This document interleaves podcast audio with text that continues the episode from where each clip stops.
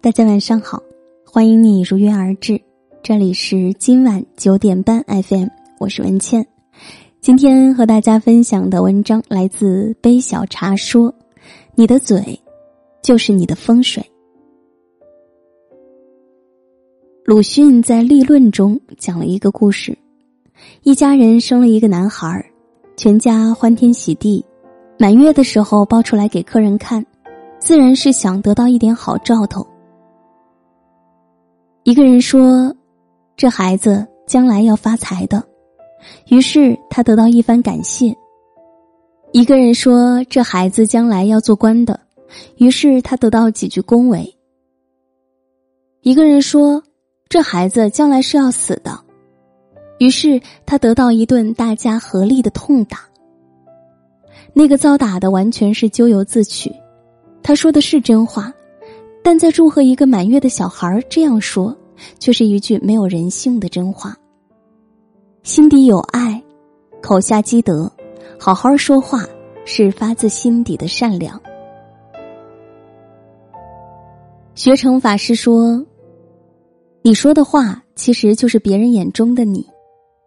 大家都想改变自己的命运，好好说话就是改变命运。”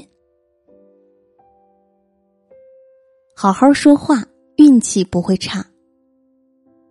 三毛曾说：“我笑，便面如春花，定是能感动人的，任他是谁。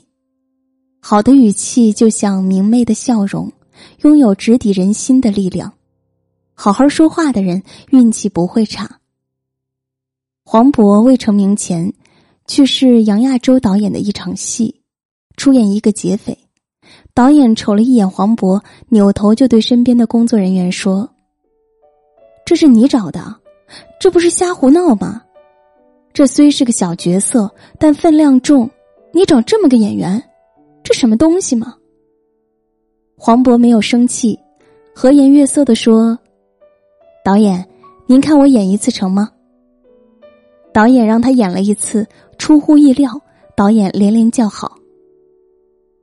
黄渤说：“我还有一种演法，您看看。”又让他演了一次，还是好。黄渤来劲了：“我还有一种，不用了，不用了，非常好。”黄渤的好人品和敬业被看在眼里。后来宁浩主动找他演《疯狂的石头》，黄渤凭借满嘴青岛话的黑皮一角，一炮而红。成名后的黄渤，经常在各种场合被人调侃，有些是为了搞笑，有些完全是恶意的趣味，黄渤都能巧妙化解，波澜不惊。最著名的一次，记者问他，是否能取代葛优？黄渤说：“这个时代不会阻止你自己闪耀，但你也覆盖不了任何人的光辉，因为人家曾开天辟地。”在中国电影那样的时候，人家是创时代的电影人，我们只是继续前行的一些晚辈，不敢造次。黄渤的回答不卑不亢，没有贬低自己，同时也对前辈恭敬有加。好好说话是一种风度涵养和不让他人尴尬的体谅，是刻在骨子里的教养。你的人生运势，取决于你口中常对人说的话语。好好说话，人生路也会越走越宽。家庭的幸福从好好说话开始。有一桩发生在泰国的真实的悲剧：一家便利店里，二十一岁男子在收银台玩手机游戏，他的父亲看不过去，大声呵斥：“你这么爱玩，怎么不去死？”随后掏出手枪给儿子。没想到，儿子拿起手枪朝脑袋开了一枪，结束了自己年轻的生命，留下的是悲痛欲绝的父母。有些人觉得，家人之间亲密无间，往往会口不择言，殊不知恶毒的话语就像锋利的刀子，刀刀割人心。越是亲近的家人，越是要好好说话。梁启超婚姻美满，九个子女相处融洽，且个个成才，这与父母子女之间好好说话脱不了关系。有一天，次女梁思庄因为考试只得了十六名而沮丧，梁启超却安慰女儿：“庄庄，成绩如此，我很满足了。能在三十七人中考到第十六，真亏你了。好乖乖，不必着急，只需要努力便好了。”他常对子女说：“将来是否有成就，当然还是看天分。”我平生最佩服曾国藩的两句话：“但问耕耘，莫问收获。将来成就如何，想他做什么，着急他做什么，尽自己能力去做，做到哪里是哪里。没有居高临下，没有打骂责罚，只是鼓励，只是信任，只是尊重。在如此良好家风的熏陶下，梁启超九个子女。”都取得了不凡的成就，可谓一门三院士，九子皆才俊。对待外人，我们总是礼貌客气；对待亲人，我们总是肆无忌惮，因为知道家人永远不会责怪我们。但是恶语相向，可能致整个家庭与破裂瓦解。家庭的幸福从好好说话开始，别让爱你的人寒心。良言一句三冬暖，恶语伤人六月寒。有一女孩准备割腕，在网上问手上的动脉怎么找。素未谋面的网友们为了阻止她，给出了这样的答案：手上没有动脉，别找了，我爱你，我爱你啊，小可爱，你的动脉被我藏起来了。你要先去超市找到一瓶脉动。然后反过来读就可以了，别问我为什么要告诉你，因为我爱你。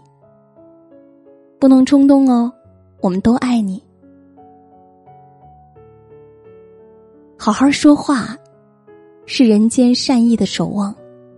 当众人的善意汇成一股强大且温柔的暖流，世界如此美好，他还怎么会舍得走呢？良言一句三冬暖，恶语伤人六月寒。生而为人，请好好说话，请务必善良。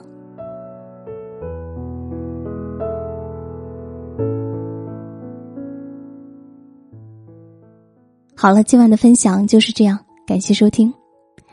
是啊，我们尽量学会去说好听的话。不要用语言去伤害人，哪怕你保持沉默也好。赞同这篇文章的观点，欢迎点赞转发，分享给更多的朋友。我是文倩，你可以通过微信公众号“今晚九点半 FM” 找到我，每天晚上睡前为你读书。我在小龙虾之乡湖北潜江，祝你晚安。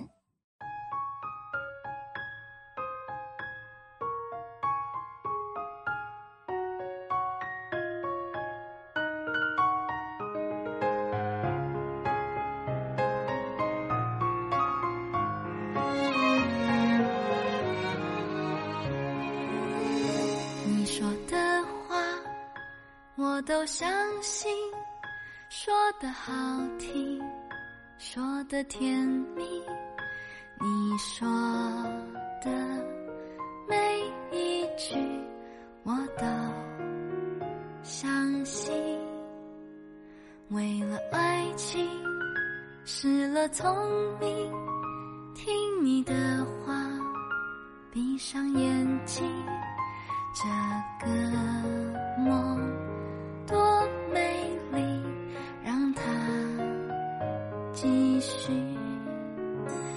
说的话总那么好听，你爱不爱我不能确定。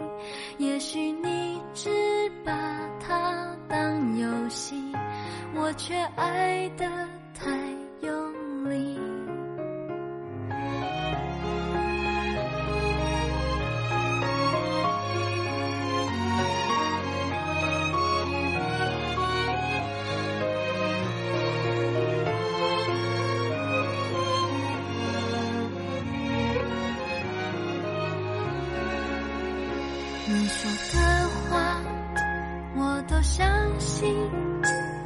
的好听，说的甜蜜，你说的每一句我都相信。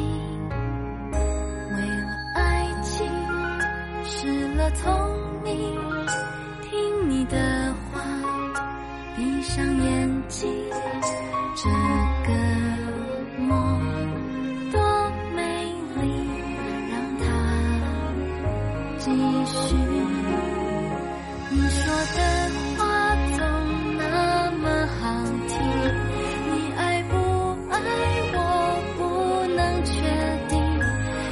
me.